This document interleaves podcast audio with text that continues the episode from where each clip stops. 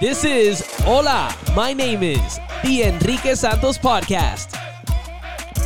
Hoy vamos a hablar con una pareja de inmigrantes cubanos que el destino unió gracias a la música. Una pareja que ha puesto en alto el nombre de todos los latinos, nuestra música, nuestra cultura y también nuestra comida. El nombre de ellos es reconocido a nivel mundial, sin embargo, son las personas más humildes y cariñosas que yo he conocido en esta industria. Dile a todo el mundo, ¿quiénes son? Ay, aquí estoy, Gloria Estefan. Gracias por esas bellas palabras, baby. Oh my God. Lo mismo, lo propio sentimos por ti. Eh, y tú sabes que esto ha sido una trayectoria que hemos compartido mucho tiempo. Y ahí está mi baby. Hola, hola. Yo siempre digo que lo más bonito de todos nosotros que hemos crecido juntos, hemos visto, hemos sido de testigos de nuestras carreras y todo. Y lo más bonito es que nunca, nunca hemos sentido envidia, ni tú ni nadie. Al contrario, tú siempre has ayudado a todo el mundo. Tratamos que siempre decir que somos, esta, Enrique el mejor, lo queremos mucho. Y tú sabes, eso es lo bonito de la humanidad, de, en estos momentos inclusive que estamos pasando tan difícil y todo el mundo, es lo que estamos hablando ahorita fuera de, de esta transmisión y lo más bonito ojalá que aprende, aprendamos algo de, importante, tú sabes qué, de ser, de ser el mejor y poder ayudar y simplificar la vida un poquito a lo mejor. Exactamente, y de eso, de eso se trata de esto. Eh, y el triunfo de ustedes es el triunfo eh, mío y es el triunfo de todos los latinos, no solamente en este país, sino a, nivel mundial y así, así siempre lo he visto yo. Debido al, al distanciamiento social y el COVID-19, el coronavirus, estamos haciendo este podcast un poco distinto, virtualmente. Eh, Gloria en su casa, Emilio en la oficina. So, Emilio, ¿tú estás yendo de la casa solamente a la oficina? trabajando ahí solito en los proyectos musicales? El estudio, vengo solamente con mi ingeniero que está trabajando conmigo, vengo a mezclar, a editar, cosas que a veces uno no tiene tiempo de, hacer, de preparar algunas de las producciones eh, futuras que estoy haciendo y mezclando algunas cosas para ediciones de singles y, preparando algunas cosas para las nuevas producciones, pero eh, definitivamente que hay que quedarse en casa o un lugar eh, donde no tengas contacto con el público y si vas a estar con el público, protegerte con la máscara, los guantes y tener conciencia en esto para poder acabar todo lo que está pasando tanto como Emilio yo, que tengo un asistente también en cuarentena entre aquí y su casa, porque si estamos infectados, estamos infectados todo el mundo, porque trabajamos muy cerca el uno del otro, nuestros hijos están cada uno en su casa, pero sabes que lo que mencionabas es, es interesante porque en realidad yo creo que estoy pasando más tiempo uno a uno con mi nieto, porque cuando cada uno tenía su schedule, sí nos veíamos cuando podíamos unir esos schedules, pero ahora tenemos más tiempo libre y yo paso horas con él en FaceTime, jugando, hablando. Anoche mi hijo pone su iPad y yo el mío y cenamos juntos, que eso no solía pasar. Así que estamos aprovechando también de unirnos más las familias o pelearse, porque hay algunas que, que no están allá pero es gracioso. Ustedes son una familia muy unida. ¿Cuál es una tradición que tienen ustedes ahora, que, has visto durante este tiempo que están compartiendo ahí todos unidos, encerrados en la casa, que no les gustaría perder nunca? Bueno, eso, cenar juntos a través del iPad porque uno comparte igual, aunque no puedas estar físicamente en ese momento en la misma casa. Eh, las cenas, eh, usualmente el bebé cenaba cuando él llegaba que tenía hambre, mi hijo no llegaba hasta después, su esposa, así que ellos mismos no cenaban juntos. Y eso sería una linda, eh, algo lindo de poder seguir. Con, cuando todo esto termine. Yo creo que para mí, tú sabes que yo creo siempre he sido, de, aprendí mucho nosotros como inmigrantes que pasamos tanta necesidad y tantas cosas y a mí, para mí, lo más importante siempre, cuando estoy pasando un momento agradable con mi familia, un momento con un amigo, con algo, celebrarlo al máximo, porque tú sabes una cosa, la vida te cambia. Nosotros vivimos esto cuando salimos de nuestro país, que tuvimos que volver a empezar de nuevo un país nuevo, después del accidente de Gloria, que tuvimos que volver a empezar de nuevo en negocios que hemos tenido a veces que entrar con la, nuestra cultura. Y, yo, siempre digo, Gloria, Gloria, yo, y Gloria lo sabe, yo hasta me compro una camisa y es como si la última camisa que me voy a poner, esta camisa que bonito, mis zapatos. y tú sabes qué, eso es lo que la gente no debe perder en, el mundo, la sencillez, las cosas sencillas son las más bonitas. Eh, poder eh, disfrutar los momentos agradables con tu familia. A veces cuando tú estás en una discusión y la gente empieza a hablar de política o otras cosas que no son que no tiene que ver nada con lo que uno está haciendo en la vida. Es perder tiempo por gusto. Yo creo que vamos a aprender mucho de esto de, de poder, tú sabes que es el mundo, porque no es solamente una familia, sino mucha gente va a aprender mucho de esta cosa de, disfrutar los momentos que son importantes en la vida. Gloria, Emilio mencionó tu accidente. El mes pasado se cumplieron 30 años de ese accidente. ¿Cómo cambió eso de, tu vida? Eh, ¿qué, te enseñó eh, a atravesar por ese momento donde pensaste lo peor de posiblemente haber pudiese, pudiese haber perdido tu vida o que haber quedado eh, paralizada y gracias a Dios estás bien? Sí, gracias a Dios. Y tú sabes que ese es mi segundo cumpleaños, así que solo tengo 30 años. soy más joven que tú. más, más joven que mi hijo. No, increíble. Eh, ¿Sabes qué, Enrique? Cada, cada día eh, que yo tuve que convencerme yo misma a salir de la cama porque el dolor era intenso, sabía que si no hacía algo ese día, el día siguiente iba a ser peor, iba a ser más difícil. Eh, usaba como un autohipnosis eh, y era tan loco pensar en volver a caminar enseguida, porque en realidad yo tuve que aprender de nuevo todo eso. Mis músculos me, lo, me abrieron la espalda completa. Eh, pasé tres, tres meses en, flotando en la piscina porque no podía hacer ningún tipo de ejercicios. Y cada día me hacía una meta pequeña, que creo que es algo que las personas que están viendo esto, atravesando por este momento que nos desesperamos, Dios mío, ¿cuándo va a terminar esto? ¿Cuánto tiempo vamos a estar? Si cada día tenemos una meta pequeña que nos ayuda al final de ese día a decir, wow, hice algo hoy, hice algo, por mí ha sido organizar el ático, organizar los closets, ahora estoy haciendo digitizing todas las fotos que tengo en los álbumes, he escrito cosas nuevas, eh, una versión en español de If I Never Got to Tell You de la canción del, de la obra, porque se va a hacer en español también ahora próximo. On Your Feet. Todo sí, de On Your Feet.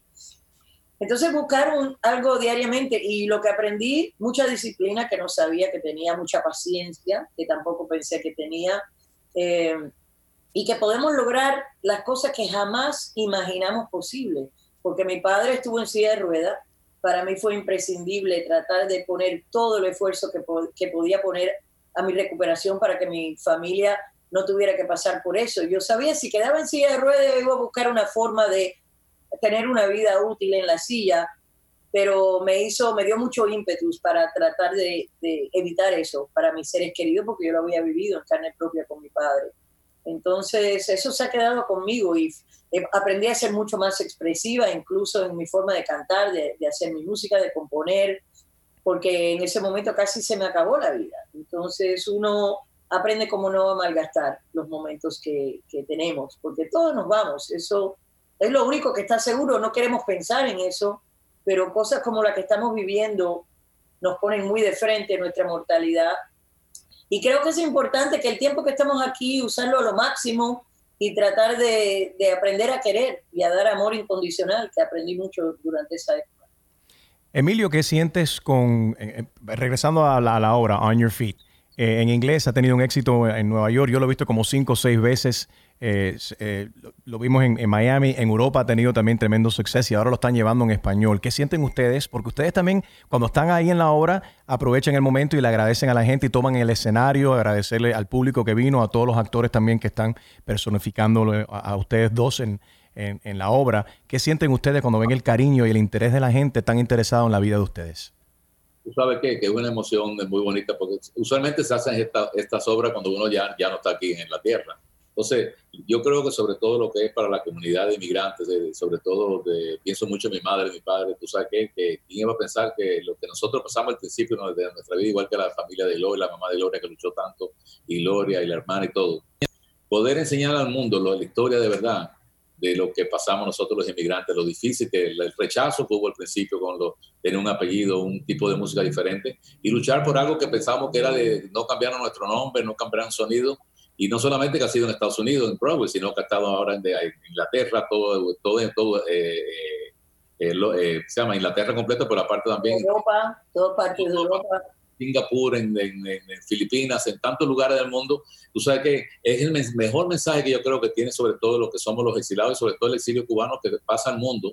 Una nueva generación que mantuvo las raíces que nos enseñaron la primera generación de inmigrantes cubanos, que estamos tan orgullosos de ellos, que lucharon de tan duro que fue Después hemos, visto otra, inmigración de los venezolanos, nicaragüenses, de tanta gente que está luchando a veces y que viene, que, y gracias a Dios eh, nos hemos unido como una, una sola inmigración. Así que te, digo, es muy bonito poder mandar, mandar, ese mensaje al mundo entero porque es difícil y poderlo disfrutar. Y, y, a mí me da, bueno, yo y Gloria a veces cuando vamos, parece que no, pues, pero aunque sabemos la historia y todo, a veces lloramos porque llega un momento cuando yo me despido de mi abuelo y él me da mi fotografía y me dice, llévatela por si acaso.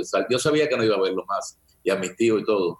Y yo creo que ese momento lo ha vivido muchos inmigrantes, no solamente la comunidad de nosotros, los cubanos, sino de, otros países que, están viviendo momentos muy difíciles como la de Venezuela, la gente de Nicaragua, muchos países, ahora inclusive México se ve también de, con, muchos, Muchos se identifican con la historia de, ustedes. se ven reflejados. Exactamente. Una gracias, Enrique. Tú sabes que a veces nosotros nos escondíamos en la última fila en Broadway y había un señor en la fila delante de mí y él no sabía que yo estaba sentada ahí. Y cuando pasa el accidente, porque alguna gente sabe lo que pasó, pero otra gente no sabe, lo lleva ahí un familiar o una fan, y el hombre se vira a la mujer y le dice, ay Dios mío, ¿y, ¿y qué pasó después de eso? Y yo le puse la mano en el, hombre y le dije, don't worry, she makes it. oh, man. He had no idea it was you. He like turned around. Must have freaked him out, no? Yeah, he was crying. Oh, he, he That's really cool. You're listening to Hola, my name is the Enrique Santos Podcast. Goya presents Mojo Criollo and the Brother-in-Law's Burn. Uh, what's your next step? Uh, well, I was thinking about buying a ring and then. I, I, I was talking about the marinade. Do you use Goya Mojo Criollo? Of course. My barbecue flank steak always has authentic and intense flavor. I just let it marinate overnight, and that's it. Wait, you do shake it before using, right? For sure. The meat absorbs the spices and the Goya marinade that way. Whew. You are making me nervous because at my house we only serve meat that's juicy and flavorful. Ah, you already know it's gonna taste delicious. See? You shouldn't have to question your grilling abilities. But I wasn't questioning my grilling skills. Ah, shh, don't worry. That's what family's for. Goya Mojo Criollo, the marinade with perfect garlic, onion, and citrus flavor. Ready for all the moments in your life, even the intense ones. If it's Goya, it has to be good.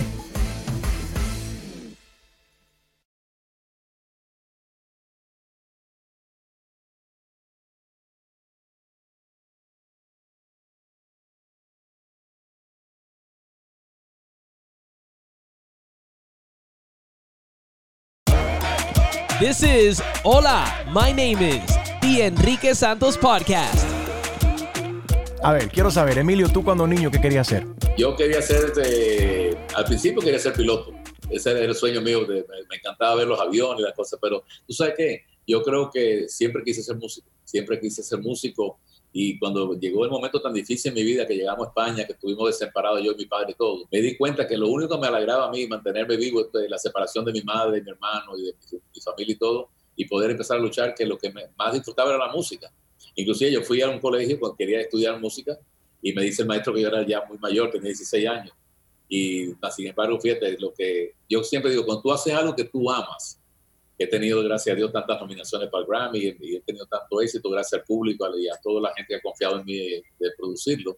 Tú sabes que te das cuenta que tú tienes que hacer en la vida lo que tú amas de verdad. Cuando tú haces a lo que tú no amas, no lo disfrutas. Eh, porque yo, yo tengo IDD, yo me levanto a las 4 y media, 5 de la mañana, pregúntale a Gloria. Le doy gracias a Dios y me levanto más contento como si fuera, increíblemente el mundo está abierto para mí, ¿entiendes? Pero eh, la música, yo me puedo pasar 13 horas, 14 horas en una silla mezclando música y sin embargo estoy tranquilo. Y te das cuenta que uno tiene que hacer lo que uno ama. ¿Y tus padres qué querían que estudiaras? No, me dijeron que siempre que fuera lo que, lo que, me, lo que, lo que me hiciera feliz y, y, y, los momentos más difíciles, lo que yo creo que el apoyo de los padres con, con los hijos, eh, aceptarlo y decirle, tú sabes, estamos apoyando lo que, lo que estás haciendo. Creo que ellos me, me, me, dieron igual de... No fue, no fue lo mismo con la mamá de Gloria. La mamá de Gloria no quería que fuéramos músicos. Right. tú lo viste en la obra. Sí, sí, Pero sí. La... Tú, tú, eras negociante. Él trabajaba para la Bacardí. Empezó de mail boy a los 15 años, fue escalando y ya cuando yo lo conocí, él era el administrative assistant del presidente y después pasó a ser product manager de su propio, eh, promovía eh, productos para Bacardí.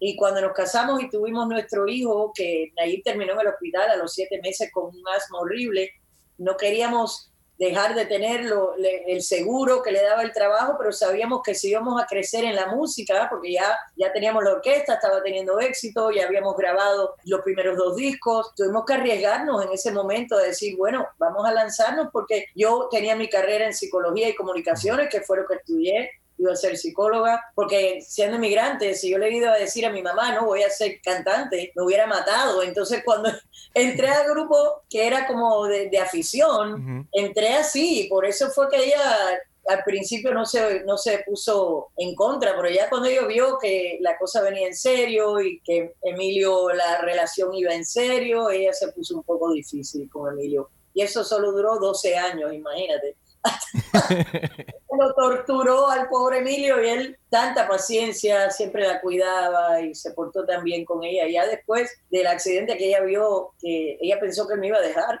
ella pensó que me iba a abandonar cuando pasó eso. Y cuando ella vio cómo, cómo él me cuidó, cómo me mimó, todo cambió y después ella y él eran uña y carne. Él hablaba más de los dos diariamente que yo con ella, así que bueno, cada uno tenía su carrera por si acaso, ¿no? Porque, completamente. Yo, inclusive, cuando los últimos días de su vida, cuando yo entraba al hospital, preguntaba, me tiraba beso y beso y beso, no sabía. Y yo creo que se trata a veces de ganarse de, tú sabes, la confianza de la gente. Yo a veces me, pongo a pensar cuando vengo así a la, a la oficina, que yo he trabajado tanto de niño, a los 11 años me tuve que realizar, convertirme en un hombre completamente, tener que buscar el sustento de mi familia. Y por eso tú sabes que seguimos luchando y tenemos restaurantes y tenemos, todo tiene que haber pasado en nuestra cultura, lo que es la cultura cubana, porque creo que es importante, no importa venga tú de otro país, tú representar tu país importante. Yo siempre estamos orgulloso y gloria de mantener donde quiera que vamos nuestras raíces, eh, hablar en español, tener eh, comida criolla.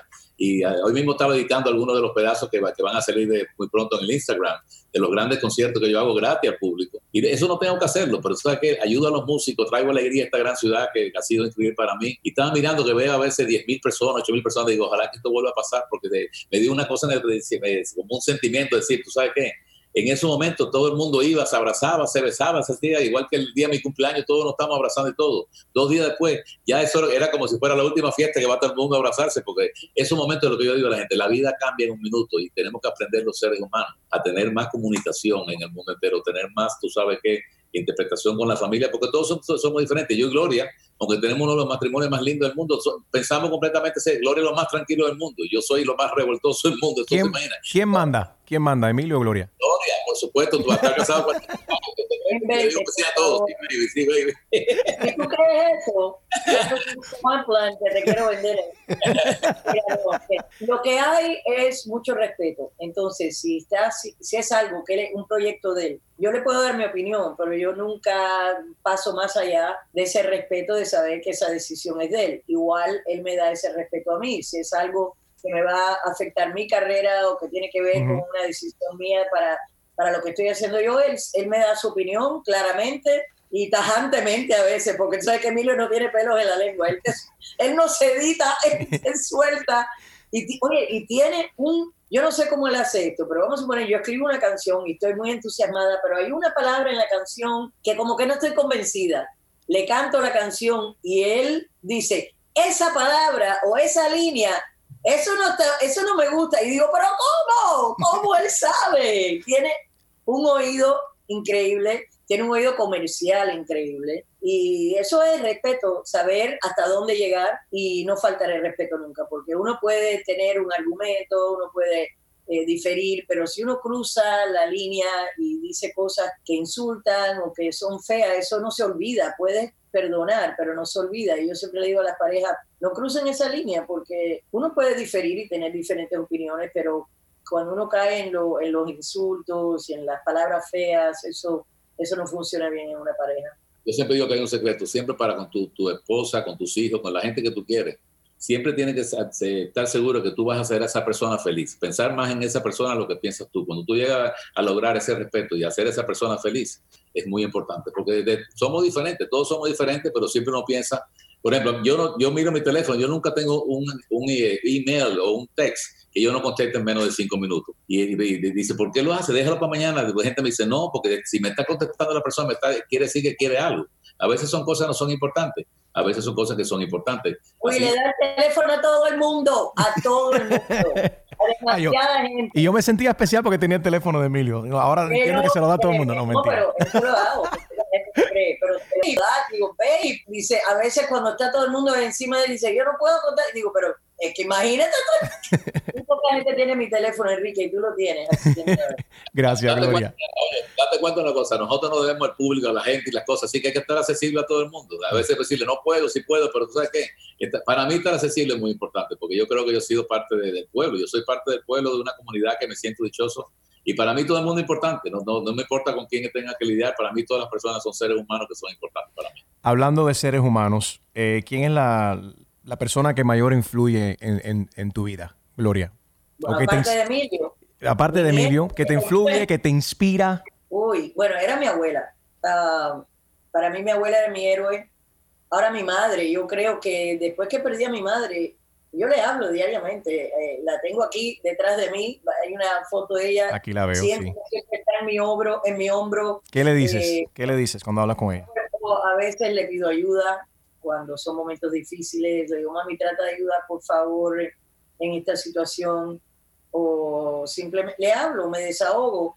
Eh, pero la héroe de mi vida fue mi abuela porque ella, ella sabía que yo tenía que hacer esto de la música, aunque yo era muy, y a mí no me gustaba ser el centro de atracción, porque no es que fuera tímida, porque yo no era tímida a nivel de personalidad, pero ella me decía, tú tienes un don y si tú no compartes eso, tú no vas a ser feliz y tú vas a ver que te va a caer en tus manos y espero que tú sepas ese día que te caiga en tus manos que esto está para ti. Y la razón que hicimos los restaurantes era, yo me crié en la cocina con mi abuela, yo la ayudaba, ella tenía un imperio de tamales, croquetas y hacía fiestas, hacía solita una fiesta de 800 personas y ahí estaba yo con ella en la cocina ayudándola a preparar todas las cosas y ella hubiera querido tener un restaurante, pero como era una, una viejita así de cuatro pies, seis pulgadas, que era tremendo negociante, pero la gente no la veía como algo así.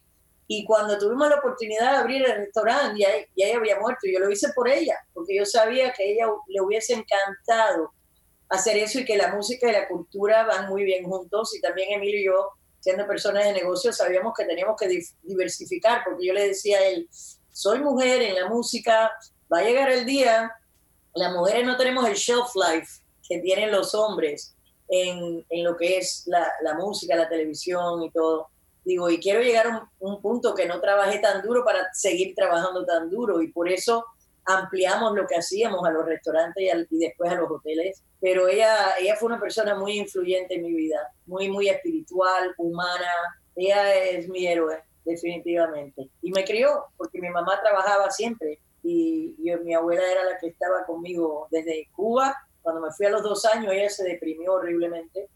Y ya cuando pudo juntarse otra vez con nosotros, yo era, yo era la niña de sus ojos. Y Emilio, aparte de Gloria, ¿quién te inspira? ¿Quién te anima a ti? Bueno, Gloria es como si fuera mi conciencia. Yo consulto todo con ella, por supuesto, porque te- siempre Gloria tiene muy de analítica. Yo no soy muy analítico, yo soy más de, de emoción, ¿no?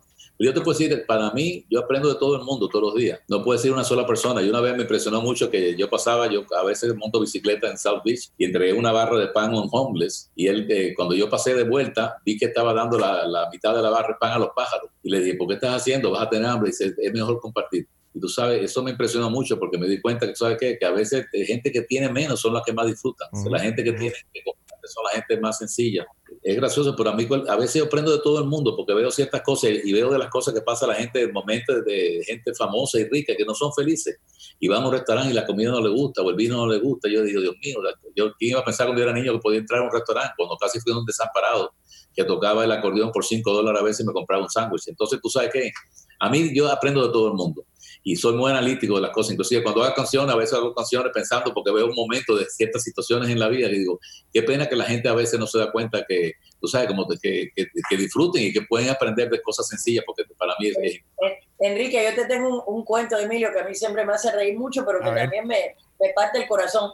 Cuando él trabajaba en Bacardí, que era eh, mailboy, estaba empezando todavía al cumpleaños, eh, lo querían mucho ahí, porque la familia de él lo conocía desde Santiago. Entonces, eh, eh, cuando había un cumpleaños lo invitaban a almorzar. Imagínate, Emilio no se empataba con carne en ningún momento, solo quería ordenar un bistec. Y le dice el hombre, eh, what will you have? Y él le dice, "Uh, steak, steak. Y él le dice, medium? Y dice, no, large. Emilio, no, yo quería, quiero grande. No, él no sabía que era la temperatura. la de temperatura, Ay, Dios mío. Oye, esa cagada todavía la hago cada ratico. Está buenísimo. oye, yo tenía, cuando llegué de Cuba, yo no tenía un cinto, tú me quedas durante un año. Yo tenía un, un pantalón que era beige y tenía uno azul para los fines de semana. Entonces yo me ponía el pantalón beige, lo lavaba y me lo volvía a poner. Y yo hago estos cuentos porque es importante. La gente dice, ay, hicieron dinero, hicieron fama y todo, pero nadie sabe el trabajo que pasamos para llegar a esto, ¿no? Y yo me acuerdo que el- el- ese mismo día de mi cumpleaños, me- los empleados me regalaron una caja con un pantalón y me regalaron un pantalón beige. Y digo, ¿por qué me regalaron el pantalón beige? Dice, a ti te encanta el beige. Y digo, no, si es lo único que tengo. Así que imagínate, son cosas que te, te impactan porque todavía me, acuerdo, me acuerdo de eso, ¿no? De, de, esos momentos, tú sabes qué, y yo siempre le digo a la gente, la gente que a veces llega algo en la vida es reconocido, tiene que contar la historia porque piensan que, que, te cae del cielo. No, no se cae del cielo. Entonces, hemos trabajado duro, todos los días trabajamos muchísimo, tratamos de devolverle a todo lo que uno pueda al, al, mundo, a la gente que está más necesitada y tratamos de... Er, esto mismo que ha pasado ahora fue muy difícil porque muchos de los empleados de nosotros han estado 30, 35 años con nosotros, incluyendo la gente de mi casa, hace casi más de 30 años están con nosotros. Los mismos Gracias. empleados que han mantenido ustedes por, por tanto tiempo en sus restaurantes, en sus hoteles, en todos sus negocios. Y yo y Gloria nos movimos enseguida, contratamos CBS, pudimos emplear 300 de ellos, pensamos, por supuesto, que regresen. Yo soy una persona que soy muy optimista, pienso que de esto vamos a aprender todo, todo y pienso que tú sabes que, que esa gran familia que hemos tenido nosotros, de tantos empleados que hemos tenido, que regresen con nosotros y, tratamos de hacer en este mismo momento un montón de cosas que nadie ni se entera para poder ayudar a esta situación tan difícil que estamos pasando. Eh, Gloria, ¿qué ha sido lo más grande que has sacrificado para tener todo lo que tienes hoy en día? Yo soy una persona muy privada, así que yo diría de convertirme en una persona pública, de, que todo el mundo tiene opinión y te la deja saber claramente, y más aún en social media, y eso que yo soy bendecida, porque de verdad que mis fans son espectaculares. Pero a nivel de familia, cuando, estemos, cuando estábamos con mis hijos en un lugar público, que la gente viene, yo jamás voy a decir que no a un autógrafo o una foto, entonces quien sufrieran ellos, porque a, había que quitarle tiempo en ese momento a la familia, el enfoque va hacia otra persona y era múltiples veces. Entonces, para mí eso es difícil porque lo primero en mi vida es ser madre. Y yo sé que eh, mis hijos tuvieron que sacrificar eh, mucho de su tiempo a veces, que era que ellos querían que fuera solo para ellos y compartir con, con, la gente, que nos da mucho amor y mucho cariño. Y yo siempre traté de hablarles a ellos y explicarles por qué en ese momento yo no iba a decirles, no, vete para allá, estoy privado. Yo jamás voy a decirle a una persona eso, porque a veces están temblando cuando se acercan a mí a pedir una foto. Y en ese momento uno puede o hacerle su vida placentera y feliz, o a veces traumarlo, que sí. les cambie la forma de actuar para el resto de su vida. Yo diría que que para mí eso es lo más difícil, que tuve que compartir a la, mi vida familiar a la, y a veces no ir a quedarme tranquila en casa cuando hubiera querido salir con ellos a cierto lugar y yo sabía que iba a ser difícil, solo la vida familiar creo que fue lo más difícil. ¿Y para ti, Emilio? Para mí yo creo que fue perder una, una niñez, a los 11 años enfrentarme cuando entró el comunismo a mi casa y vi que estaban empujando toda mi familia buscando dólares y tomar una decisión a los 11 años y dejar no, nunca tener el poder de, de, montar bicicleta, patines, sino fue solamente sobrevivir. O sea, tomar la decisión de, hasta que salgo de Cuba a los 14 años, llego a España. Mi padre era el mejor padre del mundo, pero no era muy responsable. Era un hombre que de, era toda una maravilla. Su inclusive él ganó la lotería 27 veces. Y 27 veces. Y todo lo regaló. Él se murió con un par de zapatos y un traje porque le dio todo a la, la gente pobre. Aprendí mucho de él de ese sentido pero era como un niño. ¿Y cómo se pegó tanto? ¿Escuchaba mucho a Walter Mercado o qué?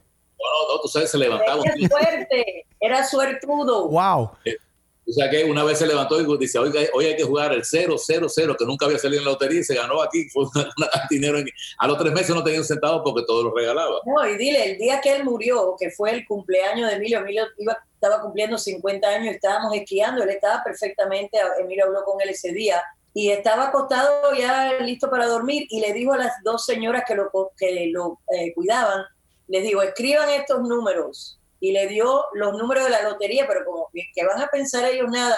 Y él murió, en ese momento ellos pensaban que se había dormido, se murió muy placenteramente. Uh -huh. Y al día siguiente le había dado los seis números que salieron en la loto.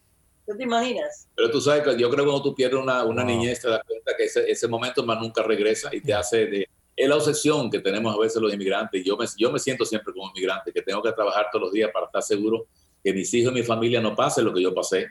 A veces no sé si se dan cuenta los hijos de uno lo que uno trabaja para estar seguro que ellos estén felices, que no tengan un momento de, de pensar que, que, que, no tienes que comer o que tienes que hacer de, de, una necesidad de pagar algo, no tienes. Entonces uno trabaja a veces pensando en eso, pensando más que todo en la familia, en mi padre, en la mamá de Gloria. Y gracias a Dios, tú sabes que hemos sido bendecidos porque eh, a base de trabajo pudimos ayudar a nuestra familia, compartir con ellos. Mi madre y mi padre vivían eh, cerca, frente a nosotros en, la, en Star Island, que fue una bendición, porque de la mamá de Gloria vivió donde ella quiso, la íbamos a ver casi todos los días, íbamos a comer con ella.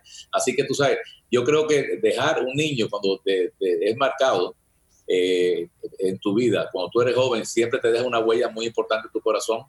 En la mía fue una huella, yo creo que fue bendecida porque pude aprender a, luchar, pude aprender a, sentirme orgulloso de, de, mis raíces y más que todo pude ser orgulloso de poder de luchar, siempre diciendo, cuando yo hago siempre trato de hacer el mejor disco, trato de hacer la mejor película, aunque he trabajado en 28 películas importantes, uh de Top Gun, de Evita de Madonna, Crimen and Baby, de tantas películas que yo y Gloria hemos trabajado de todo. Siempre trato de dejar lo mejor mío porque pienso que dejar una huella que sea importante, no solamente para mi familia, sino para una generación de inmigrantes y de gente, no solamente de minoridades, de, los afroamericanos, los de los judíos, los italianos, de alguna forma tú sabes que, que nuestra cultura sea un ejemplo de verdad seguir en, me, alegro tanto que lo estés mencionando porque la mayoría de nosotros cuando se acaba la película nos, levantamos del cine o apagamos el Netflix y no vemos los créditos, pero ahí están está el nombre tuyo, el nombre de Gloria en, tantos soundtracks, en tantos proyectos bonitos eh, en este país y alrededor del mundo y estamos muy orgullosos de ustedes. You're listening to Hola, my name is The Enrique Santos Podcast.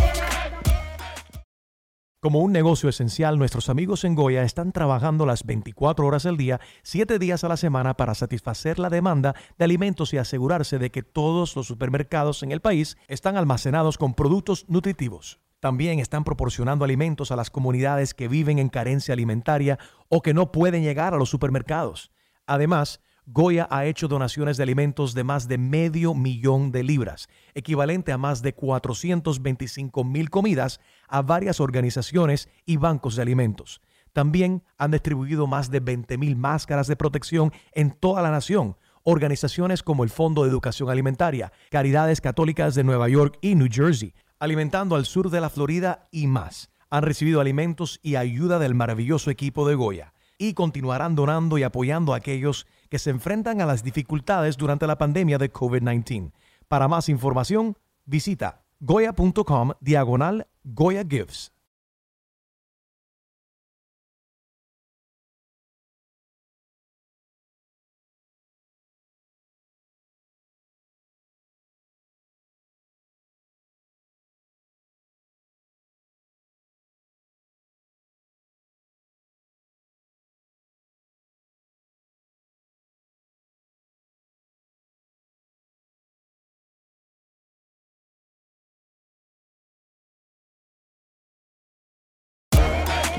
Welcome back to Hola, my name is The Enrique Santos Podcast.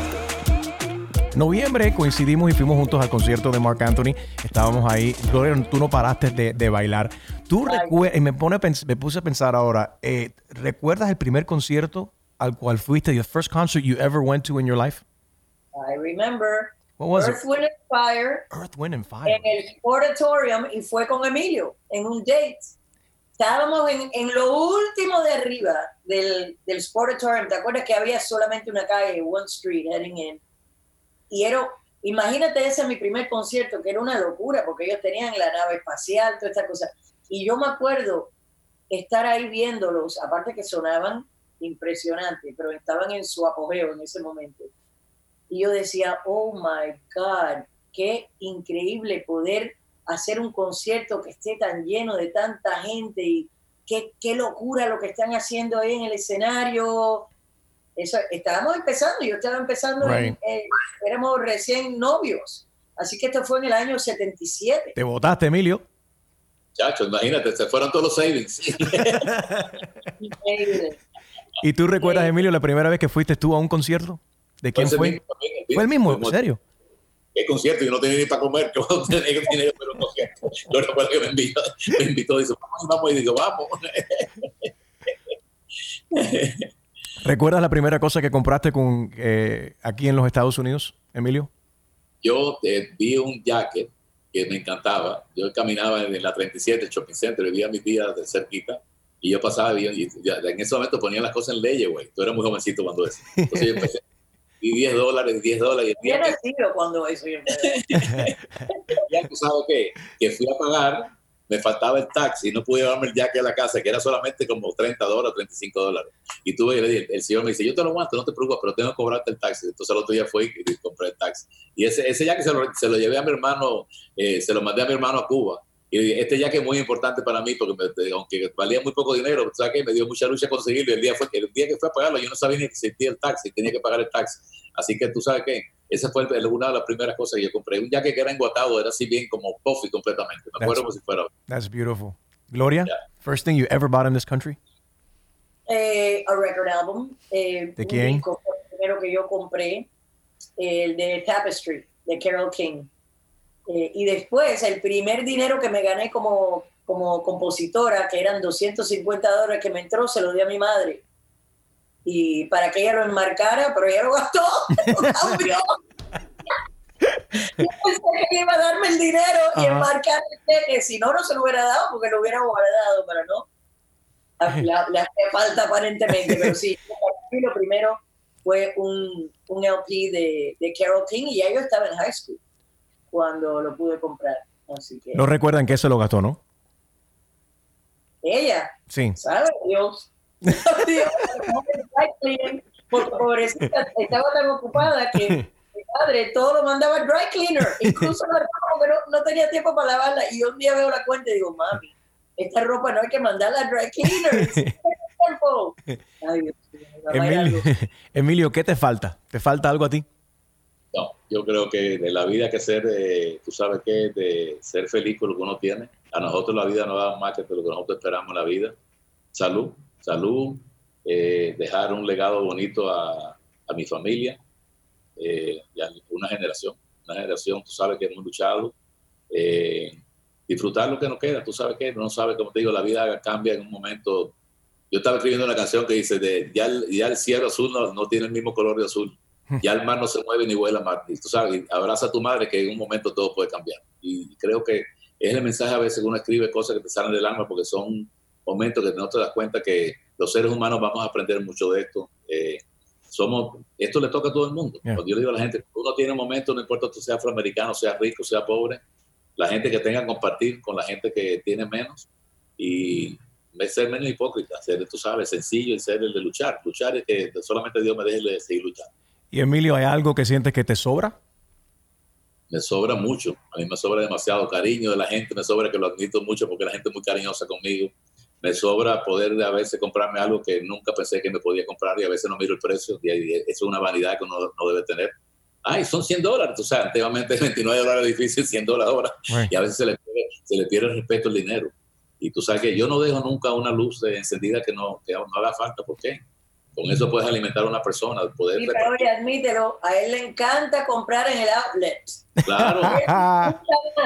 Bueno, lo recuerda, lo recuerda a cuando era, ¿sabes? Cuando, cuando primero se compró ese, ese, ese jacket en layaway que tuvo que pagar el tax y tuvo que pagarlo poquito a poquito. Sí, es que hay cosas buenísimas en el outlet yes. que no valen una cosa absurda y él aún tiene esa mentalidad de migrante. Él se lleva todos los eh, las, eh, slippers uh -huh. del hotel y los digo, tenemos un pocotón de slippers del hotel y le Pero digo, son los más cómodos, ¿sí o no? Pero ¿dónde vas a usar esto? Tú sí. dices, en la casa de la playa la gente va a decir, ah, más hace falta, pero aquí tiene, toma. Gloria, ¿qué, ¿qué te falta a ti? Absolutamente nada. Nada, nada, nada. Yo no puedo pedir más a la vida. ¿Qué va? Tengo de, de, de sobra de todo y, y soy, lo tomo en cuenta no, no soy una persona que, que, no se da cuenta de eso. Y soy muy agradecida por todo el amor que recibo, todo el cariño, el apoyo, mi familia que es saludable, que eso es lo número uno, el resto se lo busca uno. Para mí lo más importante es si uno tiene salud y su familia y los seres queridos tienen salud, no importa más nada, el resto no lo buscamos. O sea, hay que empezar de nuevo, si se pierde todo, hasta el día que estemos en este mundo, siempre voy a mirar a, hacia lo positivo y, y, pensar que he sido una persona increíblemente dichosa y he trabajado mucho, pero, pero también tengo mucha dicha y mucho amor, que es lo máximo. Hablando de... Perdón. Tú sabes cosas a veces que uno piensa, a veces te, te, te dice, bueno, ¿qué, ¿qué, tú podías cambiar en tu vida? Y yo regresar el tiempo. A veces si uno podía regresar el tiempo, estar al lado de tu padre, tu madre, de, vivir momentos, tú sabes qué, con la gente que tú quieres y todo, y no te das cuenta que el tiempo se va y no regresa. Esa es la única cosa que so, a, a, ese momento en tu vida le, le, le darías replay? A replay muchas veces muchas veces poder... Eh, Pero un momento de tu vida, Emilio, si puedes elegir ahora mismo, dale replay a ese momento, ¿cuál sería? Momento nosotros recibimos la medalla del Freedom, que fue tan importante porque fuimos una, la primera parada en la historia que recibimos e, esa condecoración. Hemos tenido muchas condecoraciones lindas. Tú piensas, ¿cuánta gente importante nos ayudó que no pudimos darle la gracia y no pudo compartir con nosotros? La carrera nosotros nos hace sola. Mucha gente nos ha ayudado mucho, incluyendo tú cuando llevamos un sencillo, tú tienes que oírlo, tú sabes, y, lo bonito es que nosotros somos agradecidos, no somos, no somos mentirosos, no, somos agradecidos a toda esa gente, pero más que todo yo pensaba en el Padre de Gloria, que dio la vida por este país y por Cuba, en mi madre, mi padre, la mamá de Gloria, o sea, son momentos que tú dices, qué increíbles momentos, son increíbles que uno recibe, y cuando uno recibe una condecoración tan grande como esa, igual que hemos recibido de Panamá, de Puerto Rico, de, de Colombia, de República Dominicana, tú dices, si pudiera compartir este momento con la gente, mi madre y mi padre, que me decían, no tengan miedo a la vida, vives en, en un país libre, estás en un gran país que nos ha dado la, oportunidad de poder luchar. Dice, nunca hagan nada malo, trata de hacer todo bien. Me hubiera gustado que hubieran estado en ese momento, igual que mucha gente que nos ha ayudado también. ¿Hay algún momento en tu vida, Emilio, que le, diría, le, le darías delete? Delete, no, porque de lo malo se aprende todo y eso es lo que es bueno que tiene. Lo único bueno que tiene esto, que estamos pasando este momento tan difícil, tanta gente ha muerto, y tanto sufrimiento que tenemos que aprender a ser, ser mejores seres humanos, cuidarnos más, ayudarnos a la gente, no haya diferencia. Que aunque haya diferencia a veces de, política, es normal que haya diferencia. Nosotros no somos republicanos y demócratas, no creemos en eso, lo más mínimo. Yo he estado a Puente, eh, para el presidente republicano, demócrata, eh, eh, hemos trabajado, yo he trabajado con seis diferentes presidentes de Estados Unidos, he producido 48 eventos en la Casa Blanca he producido también parte de las Olimpiadas, los Super Bowls. Y te digo una cosa, la política para mí es completamente, pero hay gente a veces se discute por política, no, cada uno tiene una opinión, hay que respetarla, la persona y el mundo decide. Por eh, discusión a veces por bobería, que una gente está en una comida y empieza a discutir pues, y se, se ponen bravos, digo, disfruten el momento, ese momento que pasa, que uno pasa en la vida, más nunca regresa con tus hijos, con tus nietos. Yo me río con Gloria por la noche cuando llego al estudio En el teléfono, parece una loca con la niña. Ponte con, con, con, ¿cómo se llama? Con Sacha. Ponte para allá, ponte para acá, ponte escondido. Y así alguien ve esto, nadie va a. Pero tú sabes que bueno que ya tienes ese, esa, esa prioridad. Tú sabes que como Gloria siempre ha tenido sus prioridades, su familia es lo más importante. Para mí compartir con mi perro es importante, porque es un amor incondicional. Tengo seis perros, yo y Gloria, aquello parece una convención por la mañana. y cosa que nadie sabe, todas las mañanas Emilio mm. a la oficina de la playa aunque está cerrada ahora, para llevarle a las ardillas, los pájaros y unos gatos silvestres que están por ahí, les lleva comida, que ahora están costando más caro que los mismos animales de mi casa. Oye, Emilio viene siendo como Emilio's the Cuban Tiger King. ¿Han visto, han, visto la serie en Netflix? Emilio's the Cuban Tiger King.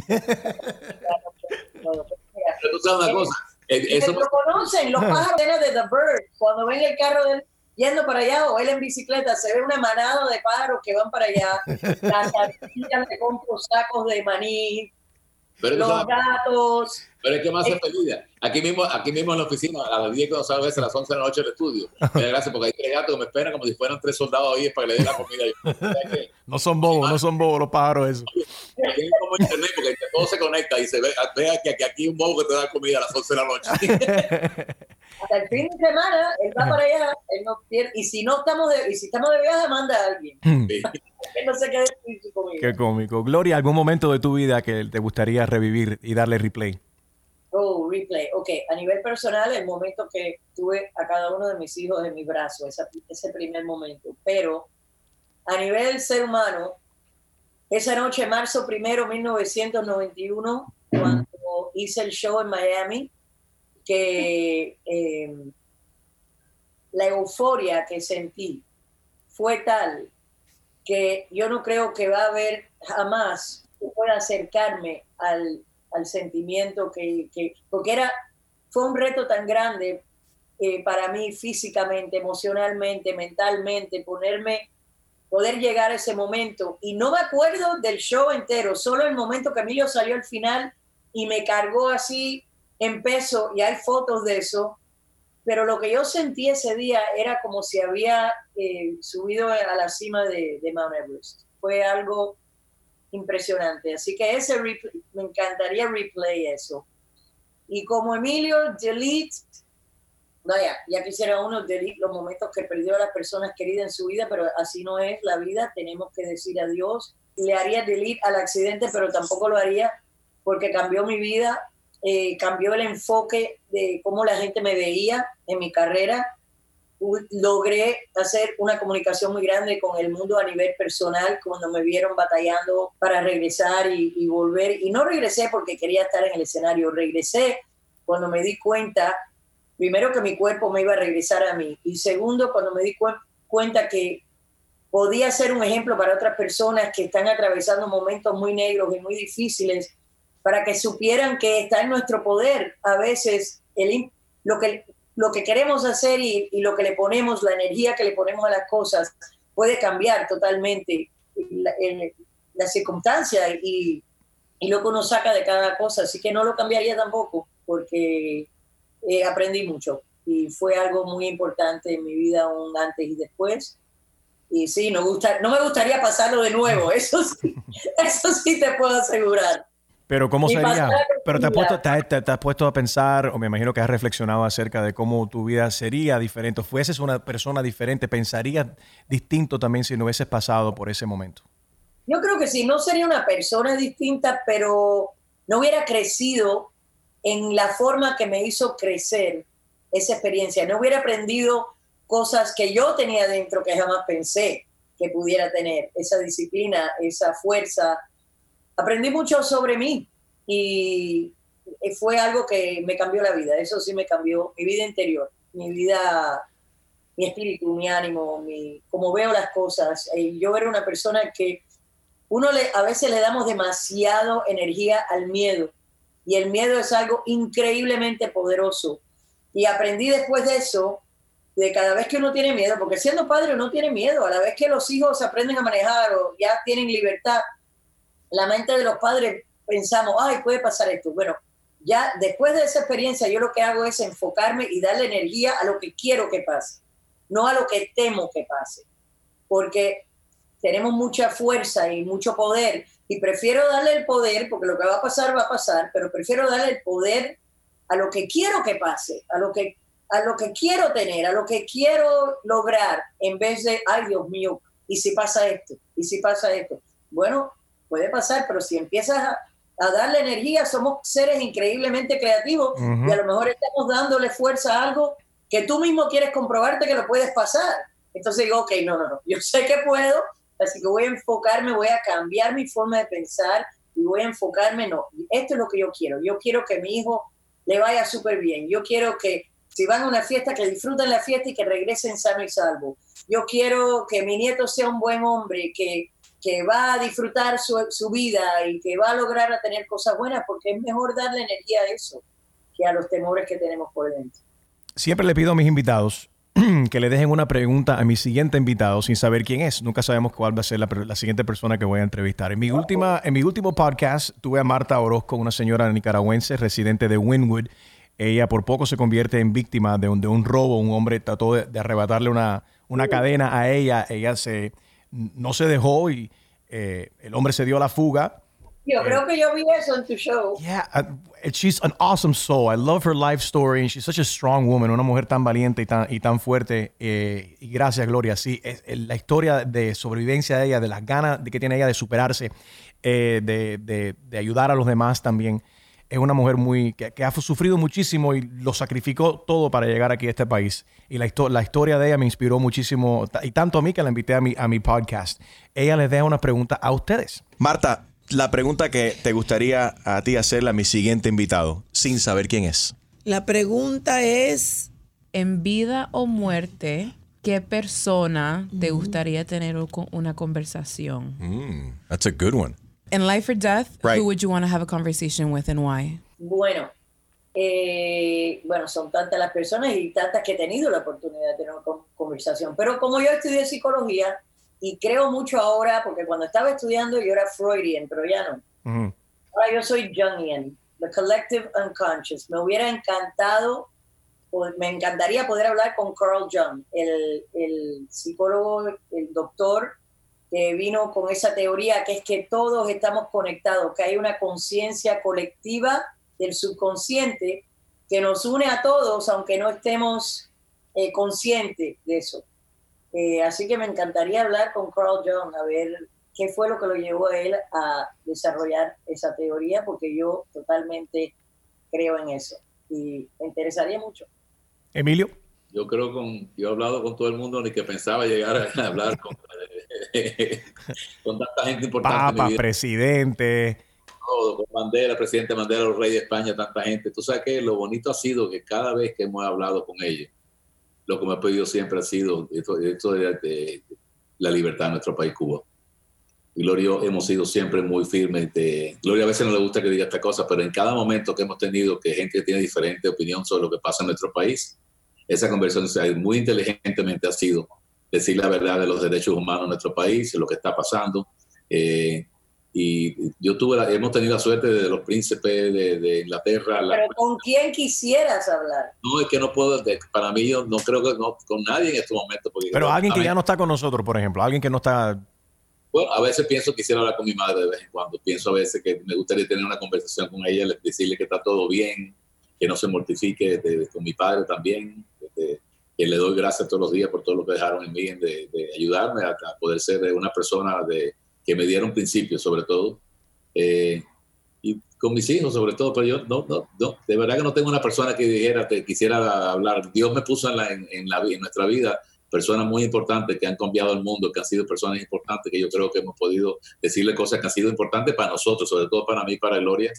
Yo me acuerdo cuando Gloria cantó en el Vaticano que hubo el, eh, aquella, eh, increíblemente, porque Gloria quería pedir libertad para Cuba y que querían que no fuera político y Gloria lo pudo hacer, pidió paz y, y, libertad para su país. Así que te digo, yo creo que para mí, ¿no? De verdad, mi, mi padre a lo mejor volver, regresar el tiempo y volver a hablar con ellos. Qué bueno que Dios puso en, el faz de la tierra dos grandes seres humanos que se llaman Emilio y Gloria Estefan, que, que son dos personas con tremendo corazón y tremenda humildad que han llevado y aunque se han cedido una voz en, en, en los oídos importantes de, de personas que, que, toman decisiones y que marcan la diferencia en la humanidad y en nuestras vidas y en la vida de, la, de las futuras generaciones. Le agradecemos a Emilio y a Gloria. I love you guys love a lot, and you guys know that. Y tú me haces reír muchísimo. Thank you, Gloria. Esa locura que tú has hecho a través de tu vida. a mí me hacen reír tanto y eso es lindo, poder hacer a las personas reír y sonreír y olvidarse un momento de todas las gelengues que tienen en su vida. Así que gracias a ti por representar tantas cosas de nuestra comunidad al mundo y lo, como siempre has sido valiente en todo lo tuyo y te quiero mucho también. Gracias, Gloria aunque tú no te des cuenta, tú has sido una gran ayuda, no solamente a nosotros, que ha ayudado tanto, sino de principio a tanta gente. Y lo más bonito para mí, ahora que te estoy viendo, estamos de esta manera conversando y todo, que yo he estado en, en momentos importantes que han logrado en tu vida tú, que yo estaba al lado tuyo. Eso me da mucha alegría porque tú sabes que en nuestro corazón tú ocupas un lugar muy especial, tú lo sabes, de verdad. Y tú lo sabes, Emilio, yo lo comparto con muchas personas, pero nunca te lo he dicho a ti y te quiero agradecer porque cuando yo comencé en esta carrera, para aquellos que, que, que no conocen de mí o que están conociendo más de mí, porque todos los días le hablo a más gente, llegamos a más personas, conectamos más por las redes, por el podcast, en la emisora de radio. Eh, yo fui policía, dejo mi carrera de policía y entro a, la radio. Gracias a Dios me ha ido muy bien. Pero una de las personas que, las primeras personas con que yo eh, entablé una, una, relación sana, bonita y de corazón fue con Emilio. Y recuerdo, Emilio, que tú me dijiste a mí, el primer consejo que tú me diste, de muchos que me has dado. Eh, y lo haces con las mejores intenciones y por eso se te aprecia y se te quiere tanto. Pero dentro de toda la locura, como menciona eh, Gloria, recuerdo que una de las primeras conversaciones cuando yo conozco a Emilio me dice, Enrique, tienes tremendo poder. Tienes que ser responsable con ese micrófono. Hay tanta gente que nos quieren ver desunidos, que nosotros como latinos, y hay suficiente gente dividiéndonos, trabaja para unirnos y no hablar mal de nuestros artistas, tratar bien a nuestros artistas, ser justo con, con nuestra gente, nuestra cultura ellos son embajadores nuestros. Esa palabra siempre se ha quedado conmigo, de unir nuestra gente y no desunir. Y te lo agradezco because I practice it, lo practico cada vez que hablo, eh, abro el micrófono, cada vez que tengo la oportunidad de compartir en, la, en, las plataformas. Y te lo agradezco de corazón, Emilio. Tú lo has hecho, así que te, me, me, siento muy orgulloso con eso. I love you guys. Ok, me tiene que dejar una pregunta que quisieran que yo le hiciera a mi siguiente invitado sin saber quién, quién va a ser. Pueden ser dos preguntas ya que son ustedes dos. En, en tu vida, ¿qué es una cosa imprescindible? Ok, Gloria quiere saber en tu vida una cosa que es imprescindible. Emilio. Yo pienso para mí es... Eh, no tienes que dar, dar la pregunta. No, right, no, no, no contestes esa, sino esa la va a contestar el siguiente invitado. La Hazte- pregunta es, ¿a quién en tu vida no le dijiste algo que no está aquí en estos momentos que te hubiera gustado decirle? Uf. Hola, my name is The Podcast con Emilio y Gloria. I love you guys. Te quiero mucho, un besito, muy orgulloso. Los quiero. I love you, Gloria. Todos. Strong. Thank you. Selfie, too. Healthy, that's the most important right now. Healthy, that's the most important right now. Healthy, that's the most important right now. Hi, I'm Devin Leary, And I'm Carolina Barlow. and we're here to tell you to dump him. Break up with your boyfriend. And we want you to listen to our podcast, True Romance, every week, where we talk about our love lives and the love lives of others. Please join our exes who we know will also be listening, like Kyle. Kyle, are you there? Hey, babe, how's life? No, you look good though. Me? Oh my God, stop. Please, I haven't even gotten a haircut in like three months. Okay, please help us pay for Carolina's psychiatrist bills by listening on the iHeartRadio app, Apple Podcasts, or wherever you listen to podcasts. I want true